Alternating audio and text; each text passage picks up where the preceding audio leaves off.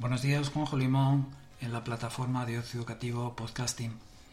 Seguimos con la Agenda 2030 con los Objetivos de Desarrollo Sostenible y hoy nos vamos a eh, dedicar al objetivo número 7, energía asequible y no contaminante.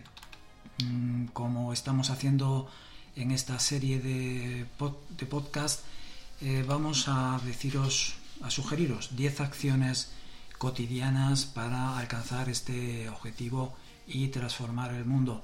La primera, tapar las cazuelas. Reducirá en un 75% la cantidad de energía necesaria para que hierva el agua.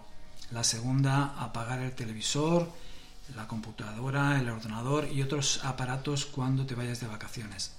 La tercera, apagar las luces de las habitaciones vacías.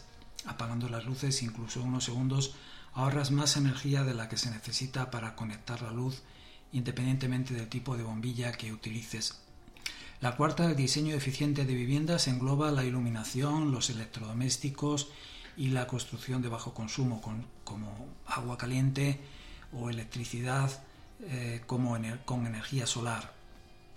La quinta apoya los proyectos de energía solar para escuelas, viviendas y oficinas. La sexta baja el termostato y coloca alfombras en casa para conservar el calor en el interior. La séptima usa luces de bajo consumo y los programas ecológicos de los electrodomésticos. La octava llena el hervidor solo con la cantidad de agua necesaria.